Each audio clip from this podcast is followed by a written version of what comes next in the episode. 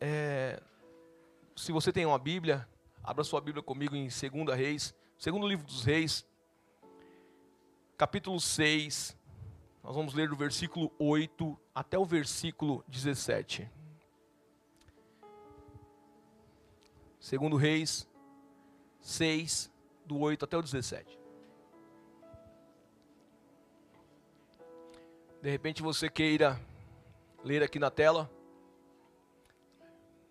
Então vai ser mais fácil. Posso ler?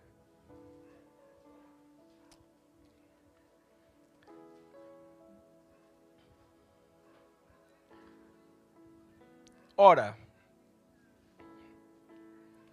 o rei da Síria estava em guerra contra Israel. Depois de reunir-se com os seus conselheiros, disse: Montarei o meu acampamento em tal lugar. Mas o homem de Deus mandava uma mensagem ao rei de Israel: Evite passar por tal lugar, pois os arameus estão descendo para lá. Versículo 10. Assim, o rei de Israel investigava o lugar indicado pelo homem de Deus. Repetidas vezes Eliseu alertou o rei que tomava as devidas precauções.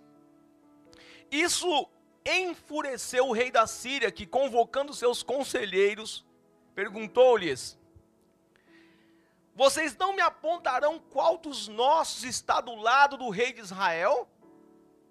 Respondeu um dos conselheiros: Nenhum de nós, majestade. É Eliseu, o profeta que está em Israel. One minute, please. Look for me, please. O rei, vocês estão entendendo a história? Tinha um cagueta. O texto diz: havia um cagueta em Israel. E toda vez que o rei da Síria tramava uma emboscada, o cagueta que estava em Israel ia até o rei de Israel e falava: Ó, eles vão entrar em tal lugar. Estão me entendendo até aí? Então, diga comigo: cagueta santo. Ca profeta cagueta.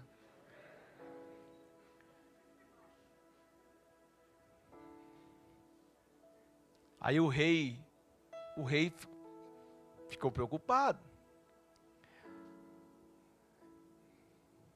O rei fala assim: o rei chama os seus conselheiros, os seus principais, e ele diz: tem um traíra entre nós.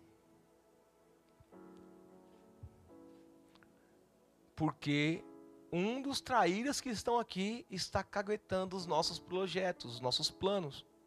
Você está entendendo agora a linguagem aí? Cagueta, traíra. É coisa que vocês falam o dia inteiro. É, é, é comum. X9. E aí os caras do, do reino dizem: Não, rei, não tem nenhum traíra aqui. Aqui não tem traíra. O problema está lá em Israel. Tem um cagueta lá, que eles chamam de profeta, é homem de Deus. E é ele quem está falando tudo que está acontecendo quando o Senhor trama aqui no escondido, o profeta revela lá. Nesse momento, o rei fala: então vamos resolver o problema. E é isso que falta muitas vezes em nossas vidas. A Bíblia nos ensina. Eu não vejo.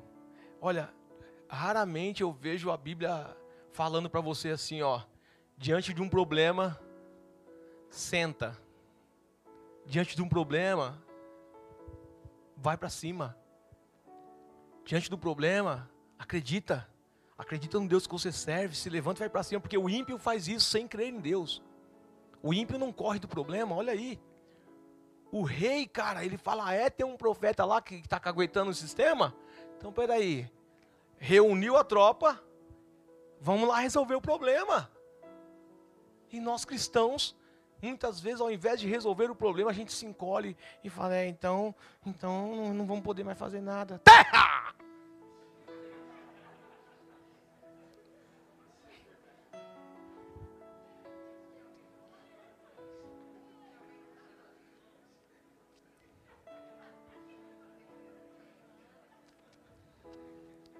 Versículo 13.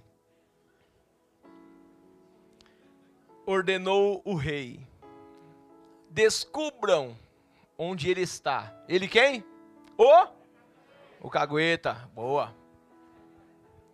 Ordenou o rei: descubra onde o cagueta está, para que eu mande capturá-lo. Quando lhe informaram que o profeta estava em Dotã, ele enviou para lá uma grande tropa com cavalos e carros de guerra. Eles chegaram de noite e cercaram a cidade. Tudo certo. O servo do homem de Deus levantou-se bem cedo pela manhã e quando saía, viu uma tropa com cavalos e carros de guerra. Aliás, sorry, perdão, vou repetir a leitura. O servo do homem de Deus levantou-se bem cedo pela manhã e quando saía, viu que uma tropa com cavalos e carros de guerra haviam cercado a cidade. Então ele exclamou: ah, meu senhor, o que faremos? O profeta respondeu: Não tenha medo, aqueles que estão conosco são mais numerosos do que eles. Look for me, please.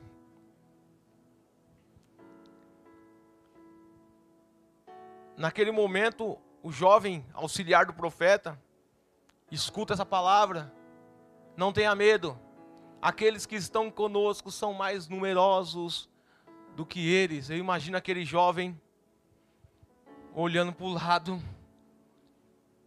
mas só está nós dois. Mas só está nós dois aqui. O profeta está doidão. Esse profeta está fazendo coisa errada. Porque está muito louco. Os mais. Cadê? Ei, isso geralmente acontece conosco. Quando a nossa visão espiritual está limitada e fracassada.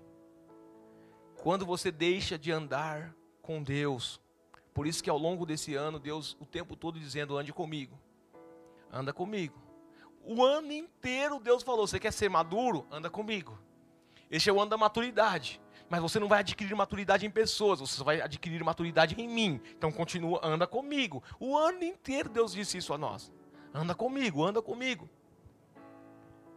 Quer ver milagres? Ande com o profeta de Deus. Quer ver milagres? Ande com o homem de Deus, ande com mulher de Deus. E verifique se é homem ou mulher de Deus. Verifique através dos frutos, através das qualidades. Homens e mulheres de Deus possuem características especiais. Homens e mulheres de Deus trabalham para construir. Homens e mulheres de Deus conversam conversas que constroem. Homens e mulheres de Deus conversam coisas que vão te elevar e não te diminuir. Homens e mulheres de Deus falam a verdade. Homens e mulheres de Deus vão dizer coisas para você que Deus gostaria de dizer. Quando você ver alguém com um papinho, com uma conversa que não acrescenta, que não te levanta, que não traz glória ao nome do Senhor, que não fortalece, desconfie se é homem ou mulher de Deus. Desconfie. Porque o homem de Deus, apesar de falar coisas duras, a mulher de Deus, apesar de falar coisas duras, porque é verdade, sempre tem o intuito de te fazer evoluir, de crescer e não paralisar você. Deus não quer paralisar você. Deus quer que você ande e voe em rápido movimento. Deus quer que você seja fortalecido. Deus não quer você parado ou recuando.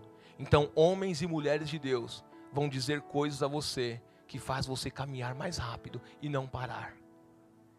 Se te deu vontade de parar, não é homem de Deus, não é mulher de Deus, porque Deus jamais vai querer que você pare.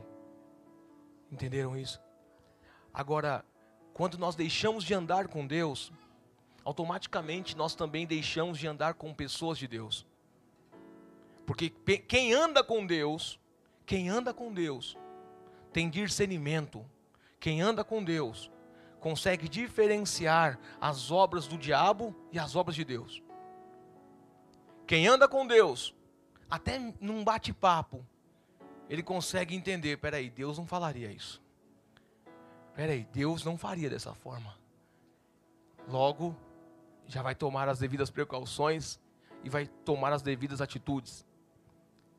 Mas quando se para de andar com Deus, se perde visão, se perde discernimento. Por isso a importância de andar com Deus. Como?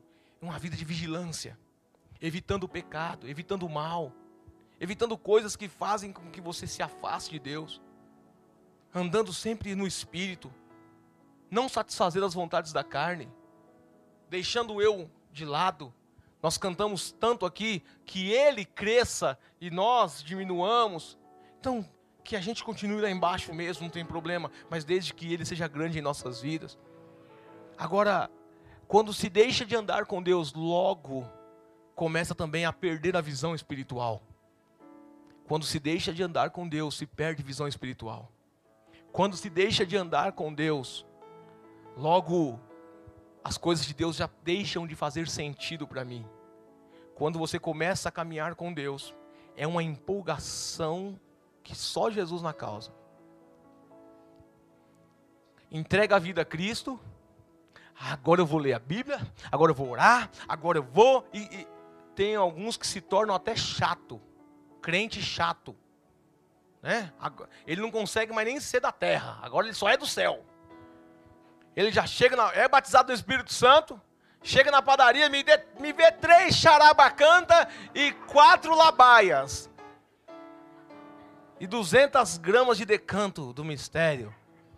O padeiro olha assim e fala assim: Você está doido? Estou doido não, isso é poder de Deus, terra. Tu me respeita, que eu sou uma serva do Senhor. Tá, mas o que, que a senhora pediu? Você não entendeu? Não, três labaias, quatro labassura e 300 gramas de decanto, vaso. Fica tão crente que a gente não consegue nem entender mais a linguagem dele. É? Agora é Segunda-feira vai para o monte, terça-feira para o estudo bíblico, quarta-feira vai para oração, quinta-feira volta no monte, sexta-feira vem para o culto, sábado procura alguma igreja para visitar, ou vai no culto jovem, ou no domingo vai no culto da manhã, vai no culto à noite, e se precisar ainda vai meia-noite para o monte de novo. Por quê? Porque está andando com Deus, está apaixonado por Deus. Mas quando começa a relaxar, logo já perde. Logo perde perde o desejo das coisas de Deus. Venha ao culto, porque tem que vir. Não é porque quer ouvir Deus. Não vem mais ao culto porque quer ouvir direções de Deus. Vem porque tem que vir. E quando vem, é necessário o pastor olhar com muita calma e dizer: terra.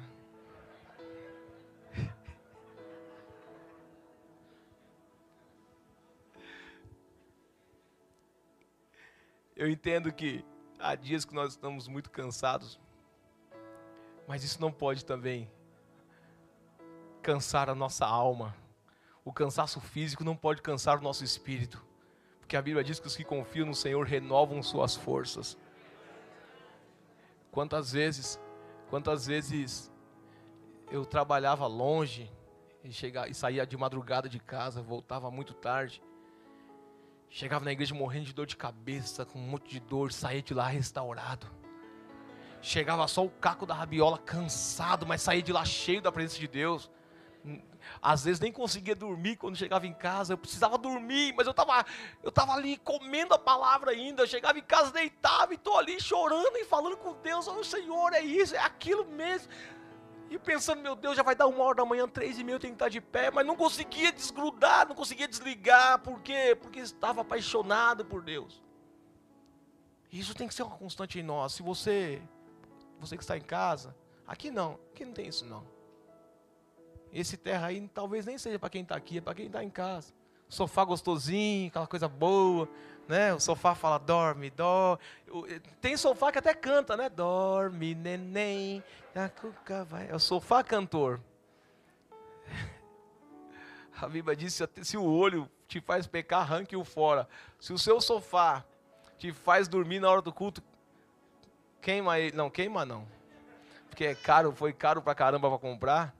Mas fica de pé, vaso. Fica de pé.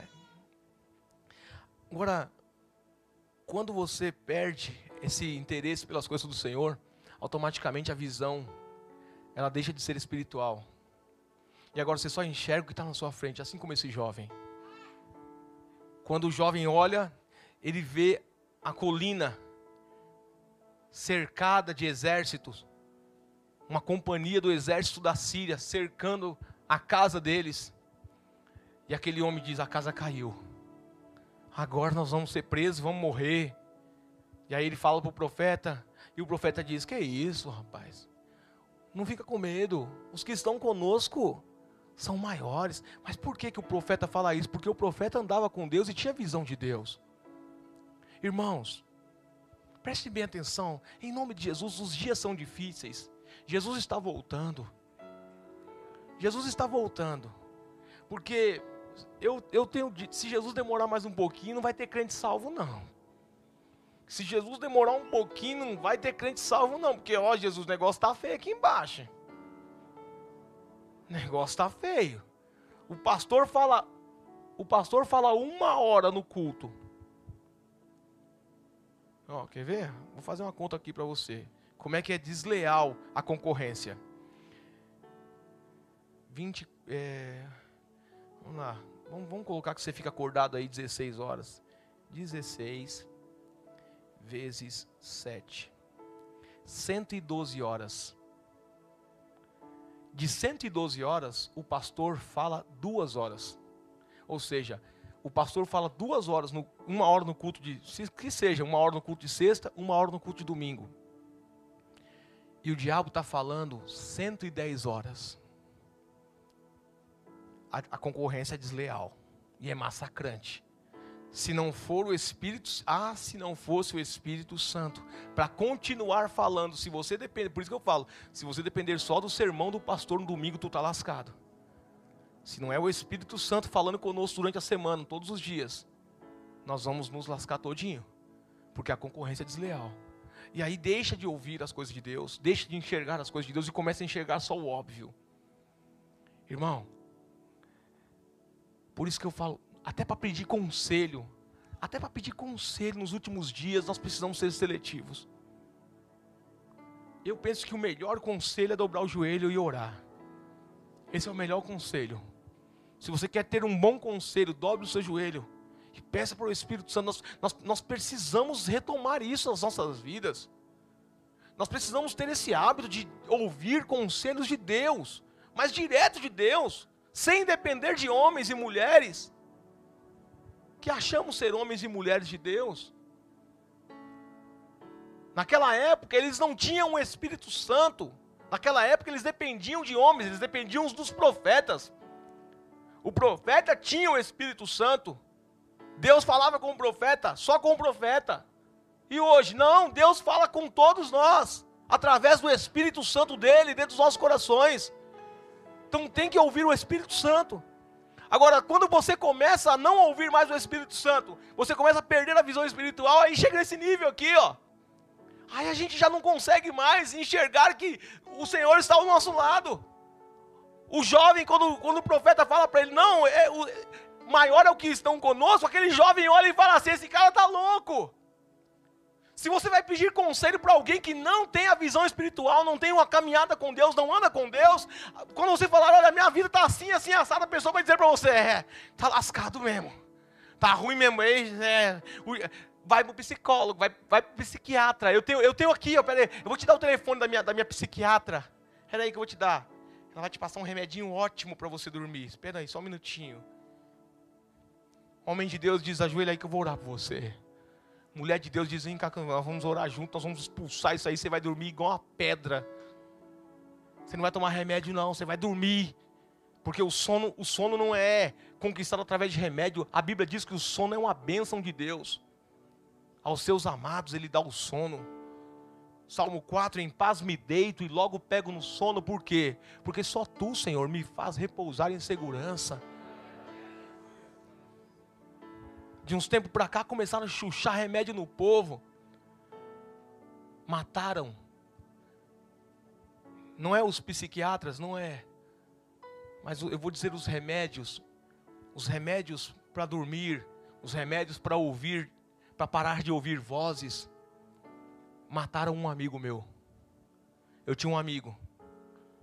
Nós estudamos juntos até a oitava série, até a sétima série. E esse cara era o melhor da sala. Esse cara era o melhor. O apelido dele era 10. Por quê? Porque ele só tirava 10 em tudo.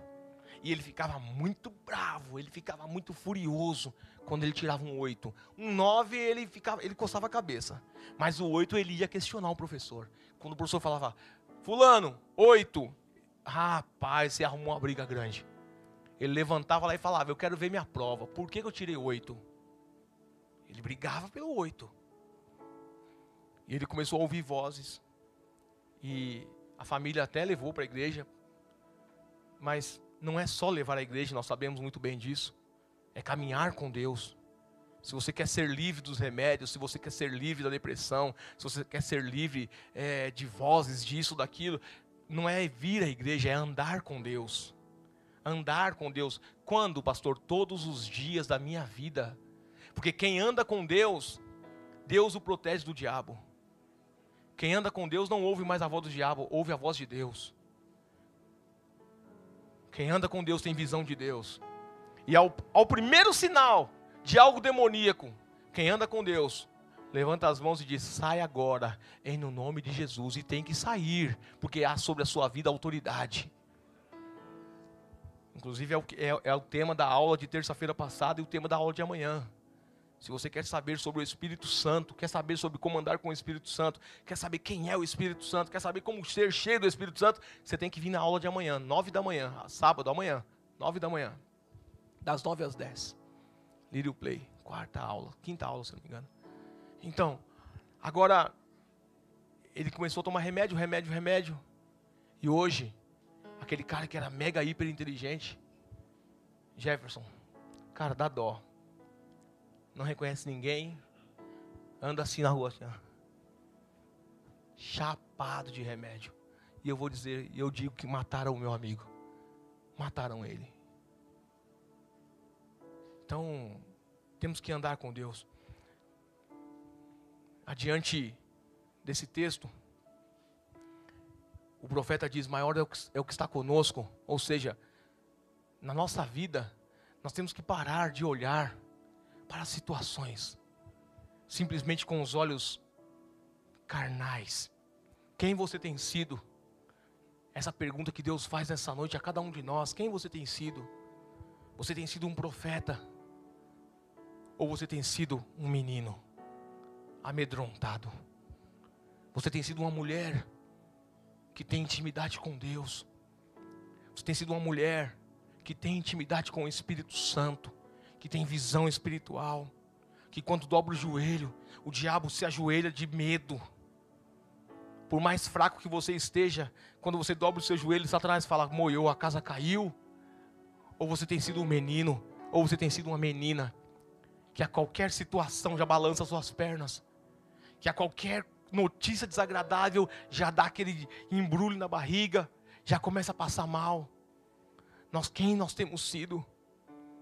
Quem nós temos sido diante do Senhor? Profetas, corajosos, com visão espiritual aguçada, ou meninos amedrontados diante das situações que nos cercam? Deixa eu dizer a você, independente, preste bem atenção, querido e querido, porque Longe de mim querer ser alguma coisa, mas hoje, nessa noite, eu sou boca de Deus na sua vida. E não é porque eu quero. Coube a mim estar aqui hoje, sendo boca de Deus sobre a sua vida. Então, poderia ser outro aqui, que seria boca de Deus, mas hoje coube a mim. Deus está dizendo a você: olha, independente da situação, independente da situação que você está vendo, independente do diagnóstico que chegou, independente da notícia que está vindo, independente do que as pessoas estão falando ou até mesmo que os teus olhos estão vendo, Deus continua reinando alto e soberanamente.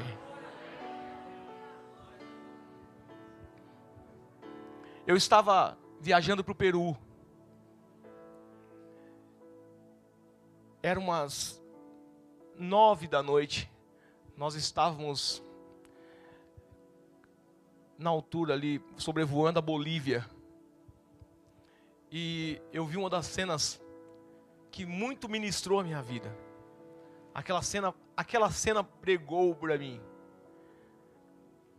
À noite, ao anoitecer, devia ser umas Ah, não era, não era nove ainda não. Não era nove ainda não. Devia ser umas sete e meia, oito horas da noite, por aí. Porque eu vi o sol, então o sol ainda o sol ainda estava, em alguns lugares o sol se põe mais tarde, como vocês devem saber. E eram quase 8 horas da noite, eu no avião, e aqui estava no meu horizonte o sol, já baixo. Dava só para ver só que dá para ver que dá para ver só a pontinha dele assim, iluminando tudo. Aquela coisa linda, o céu limpo. Presta atenção desse lado aqui, céu limpo. Céu limpo e para o lado de cá, uma tempestade absurda. Cara, era incrível, você via dentro das nuvens os reflexos dos, dos raios.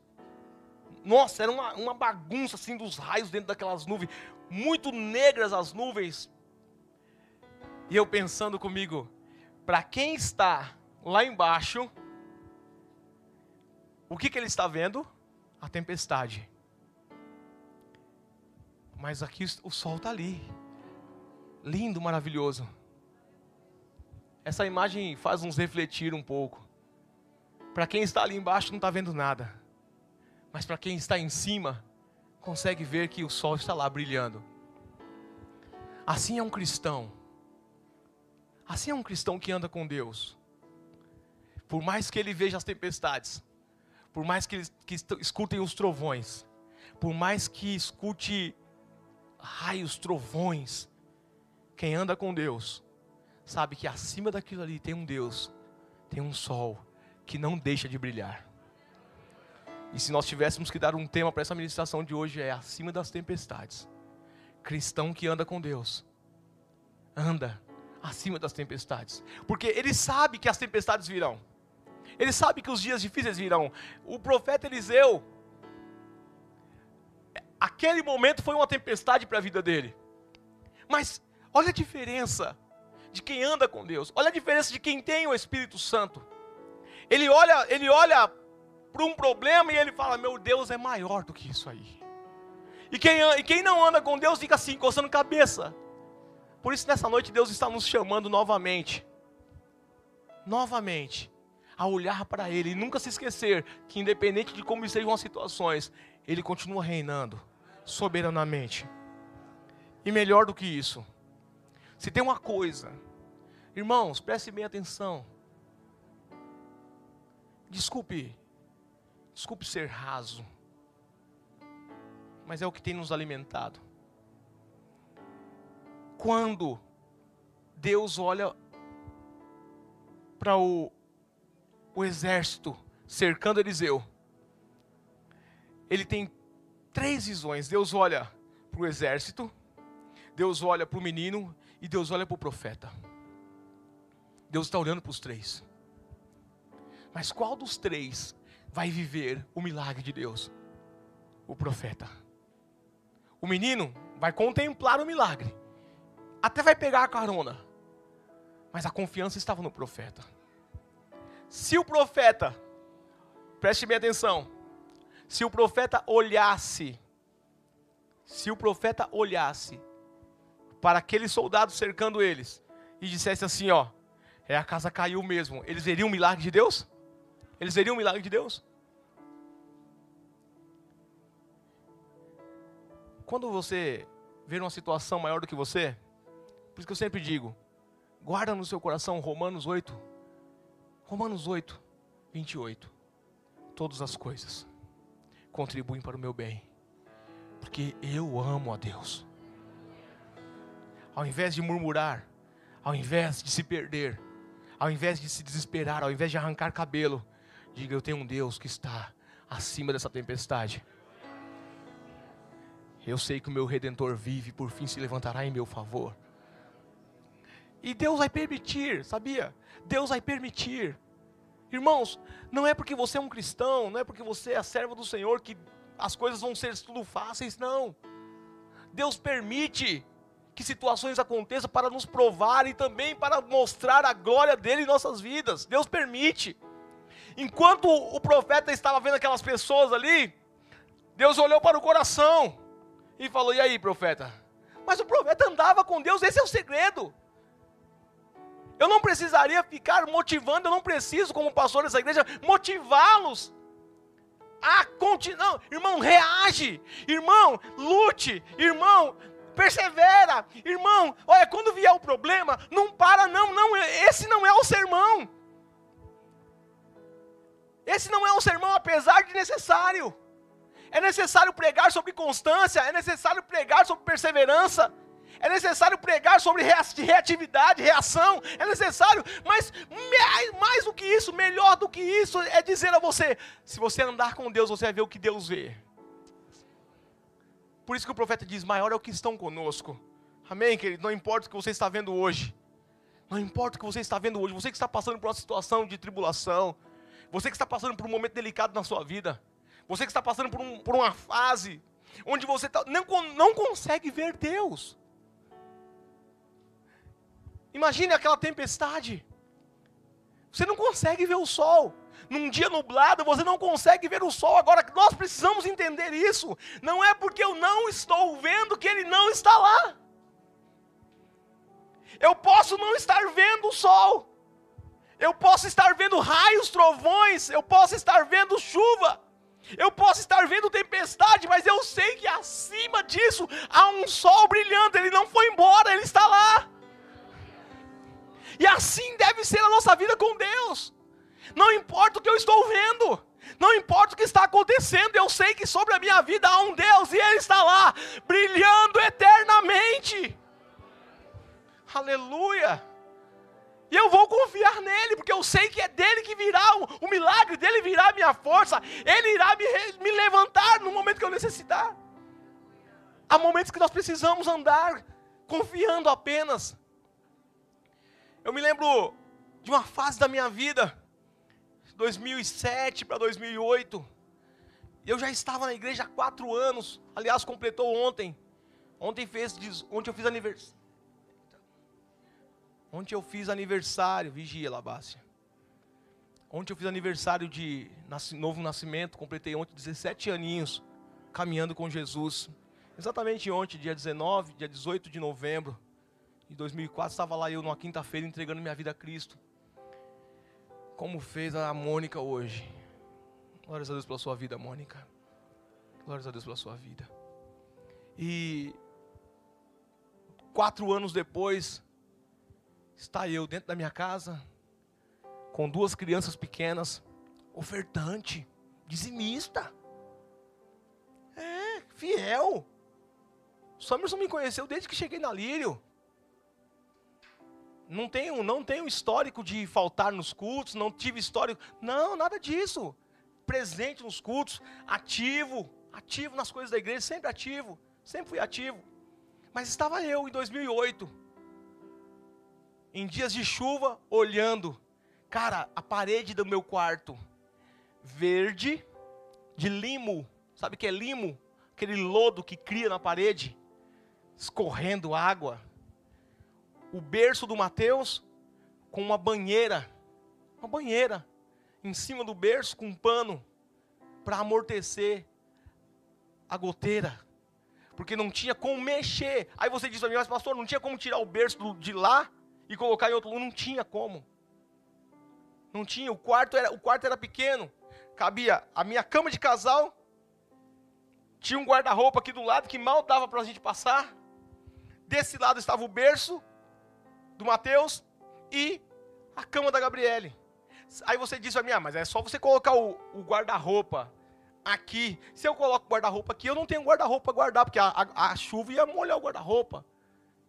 Então, o único jeito naquele momento era colocar uma banheira em cima do berço, com um pano dentro, para amortecer, para não ficar respingando água. E eu olhava para aquela parede e eu chorava. E, e era como se eu ouvisse o diabo dizendo para mim assim: Aí, você não é crente?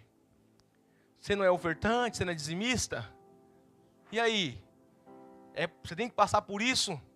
E você sabe que eu trabalhava e eu levantava às três e meia da manhã. Eu levantava às três e meia da manhã para estar em Santo André às oito da manhã. Às sete, às, às sete da manhã para trabalhar. E eu voltava para casa às dez da noite. E no sábado, no sábado eu tinha compromisso com a igreja. E no domingo também. E por que, pastor, que você não fazia? Porque eu não tinha dinheiro. Eu arrumei um dinheiro para tampar com lona. Eu tampei com lona em cima da casa. A lona ressecou e começou a molhar de novo. Aí houve um dia que meu sogro, eu falei, eu preciso comprar um telhado. Eu preciso comprar telha para colocar em cima, que aí acaba o problema. Fui no meu patrão. Crente, cara. Olha aí. Você acha que crente passa só por coisa boa? Fui no meu patrão e disse a ele: me empresta um dinheiro. Me, empresta, me adianta um valor aí para mim, para mim só comprar um telhado. Eles fizeram um empréstimo para mim no banco. Comprei, fui, fui comprar o telhado, falei para meu sogro, sogro, quantos, quantos metros de telha tem que comprar aqui? Ele disse, mas por que, que vai comprar só a telha? Por que, que já não compra telha e bloco, cimento, para a gente levantar isso aqui? Já faz em cima uns cômodos, quando puder, vai ser o quarto das crianças, o quarto lá em cima, e aqui embaixo fica a sala. Eu sou, eu não tenho dinheiro para isso não, só tenho dinheiro da telha. Ele disse, então compra a telha que o resto eu vou comprar, e quando vocês puderem, vocês vão me pagando de pouquinho em pouquinho. Em 2013 estávamos nós, em 2013 para você que acha que Deus faz mágica, Deus não é Deus de mágica, Deus é Deus de processo. Ele tem poder para fazer as coisas acontecer de um dia para o outro, ele tem poder, mas Deus ama processo. Deus poderia muito bem em Gênesis 1 dizer, e Deus, em Gênesis 1, e Deus criou a terra e tudo quanto nela existe em um minuto. Poderia ou não poderia? Mas ali ele dá um exemplo Pergunto: Deus é Deus de 24 horas? Deus não é Deus do Cronos. Deus é Deus do Kairos. Cronos é o nosso tempo. O Kairos é o tempo eterno de Deus. Não tem tempo, não tem minuto, não tem hora. E ele poderia ter feito tudo assim, ó, em um minuto do nosso Cronos, do nosso tempo. Mas ele não, ele ó, mostra lá, ó, e, e no primeiro dia, e no segundo dia. Agora pergunto: se Deus não tem Cronos e não existia Cronos, se não existia tempo, relógio, quanto, quantos dias durou esse primeiro dia? Ou quantos mil anos não durou esse primeiro dia? A gente lê lá, e Deus criou, e, e foi o primeiro dia. Quanto tempo durou esse primeiro dia? Não, pastor, está escrito aqui que. Não, irmão, essa é uma discussão eterna. Teólogos, estudiosos, muito mais do que nós, já debruçaram em cima desse assunto e não chegaram a uma conclusão. A uma conclusão. Vai ser você com seu achismo, sem estudo nenhum, sem base bíblica nenhuma, que vai dizer para mim ou para alguém o que, que você acha. Aliás, o que nós achamos não vale de nada diante de Deus. Agora, Deus é um Deus de processo. E em 2013, Ó, oh, 2008, 2009, 2010, 2011, 2012. Ó, oh, 2013. Cinco, seis anos depois, estávamos mudando para o andar de cima, onde é, foi a nossa terra prometida. quarto da Gabriele, o quarto do Mateus, meu quarto, um banheiro lá em cima. Na parte de baixo, onde era aquele quarto cheio de limo, passou a ser a sala que a Letícia cuida muito bem, ela limpa aquele negócio umas cinco vezes por dia, não sei para que tudo isso.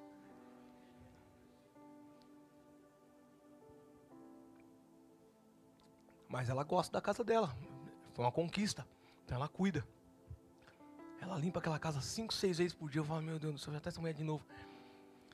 Hoje eu estava muito mal de manhã, acordei com a enxaqueca da lasqueira, mas acordei mal, cara, acordei ruim. Fazia dia, fazia muitos anos que eu não, que eu não tinha acordado como hoje, muitos anos, assim, nem, nem, nem me lembro qual foi o dia que eu não consegui tomar café direito hoje, porque uma fatia de pão puma já embrulhou meu estômago, estava muito mal. E a mulher me ama tanto, né? A bicha me gosta de mim, mano. A, a Letícia me ama, mas ela é apaixonada pelo aquele banheiro dela. Tava lá ela metendo cloro na bagaceira, mano. Toma cloro. E toma cloro, cândida, sei lá que desgraça que é aquilo lá. Que, rapaz, que negócio entra na alma da gente assim e faz a gente morrer de raiva, né? Aquele cheiro. Para quem gosta, como a Letícia, para ela aquilo ali é perfume. Se ela, se ela pudesse, ela colocava no spray. Meu amor, depois eu vou pagar uma pizza para você. Vou comprar aquele negócio que você gosta. Fica tranquila, vamos dividir o cachê depois. Mas é processo. Não é porque você está passando por um momento difícil como eu passei que vai ser sempre assim. Não. Há um Deus brilhando, olhando para você. Há um Deus cuidando da sua vida. Você não entregou sua vida a Cristo? Se você entregou, preste bem atenção, querido e querido. Se você entregou a sua vida a Cristo, a partir desse momento você já não é responsabilidade de você mesmo. Tem um responsável sobre a sua vida, e esse responsável é Deus. Você tem um dono a partir daquele momento que você entrega a sua vida a Cristo. A partir daquele momento você tem um dono. Você tem um responsável por você, independente de como sejam as coisas, independente de como seja uma situação. Talvez não esteja do jeito que você gostaria, mas se você está andando com Ele, Ele está cuidando de você. Deus poderia dizer: Ei, rei da Síria, você não vai mandar ninguém para lá para cercar a casa do meu servo. Não vai mandar. Deus podia não podia? Podia. Deus podia dizer assim: Olha, ao acordar, o menino já vai ver o exército de anjos celestiais cercando esse exército minúsculo do rei da Síria. Podia ou não podia? Podia. Mas nosso Deus é um Deus de processo, e são nesses processos que nós vamos aprendendo a caminhar com Deus. São nesses processos que nós vamos aprendendo a andar com Deus. Hoje nós vivemos uma época onde tudo é muito fácil, ou pelo menos basta você ter um cartão de crédito e coragem, você adquire qualquer coisa, até inclusive uma dívida da lasqueira. Mas com Deus não funciona assim. Com Deus é processo. Nós vamos caminhando com Ele, nós vamos conhecendo Ele, até o momento de chegar momentos difíceis e você dizer: Eu estou passando por uma situação difícil. Eu estou passando por um momento difícil. Mas o meu Deus está comigo. E algum propósito Ele tem nisso, Ele está me ensinando alguma coisa. Ao invés de murmurar, ao invés de dizer: Deus não está comigo, Tá vendo? Deus não está me olhando. Ei, irmão, não fala uma besteira dessa. Não é porque você não está vendo Ele que Ele não está te vendo. Vou repetir. Não é porque você não está vendo Deus que Ele não está vendo você. Ele está vendo você. Ele está te contemplando, Ele cuida de você. Você é responsabilidade dele. Se você entregou sua vida a Ele, você é responsabilidade dele. Ele está te olhando está cuidando de você está te conduzindo. O Salmo 23 é um salmo maravilhoso, ele vai dizer assim: Se eu sou ovelha, preste atenção. Por isso que eu sempre digo: Se eu sou ovelha, porque aquele salmo não é para qualquer um, é para as ovelhas. Ele começa dizendo: O Senhor é o meu pastor. Então a pergunta que eu faço nessa noite é: O Senhor já é o seu pastor? Ele já é o seu pastor? Sim, ele é o meu pastor. Você tem sido ovelha ou bode? Você tem sido ovelha ou cabra? Porque ovelha anda conforme a vontade do seu pastor. Ovelha anda na direção que o pastor diz para andar. A ovelha olha um, um gramado ali e um deserto aqui. E o pastor leva ela para o deserto. E ela não vai por si só ou por conta própria para o local, local verde. Ela segue o seu pastor, a ovelha segue. E eu estou falando do pastor Jesus. E a Bíblia vai dizer: se você é ovelha dele, aí você pode dizer: o Senhor é o meu pastor, e nada me faltará. E ele me faz, ele me faz deitar em grãos verdejantes, e me leva rumo em direção às águas tranquilas. Ele vai, eu sei que Ele está me conduzindo para um lugar bom. Deus não vai me levar para matar. Ele está me levando para um local bom, por mais que eu tenha que passar por locais difíceis. De tanto é que no mesmo salmo ele diz: Ainda que eu ande pelo vale de sombra e morte, eu não vou temer mal algum, porque o meu Senhor, o meu pastor, está comigo. A sua vara de correção, o seu cajado me consola. E ele vai dizer: certamente que a bondade do meu pastor vai me seguir por todos os dias da minha vida. E eu habitarei sempre em Sua presença, e eu ficarei na Sua presença, e eu continuarei com Ele. É isso que você decidiu para a sua vida. Eu quero encerrar com 2 Timóteo, capítulo 1, versículo 12, que vai dizer assim: Por esta causa também sofro, mas não me envergonho, porque sei em quem tenho crido, e estou bem certo de que Ele é poderoso para guardar o meu depósito até aquele dia. Amém. Fique de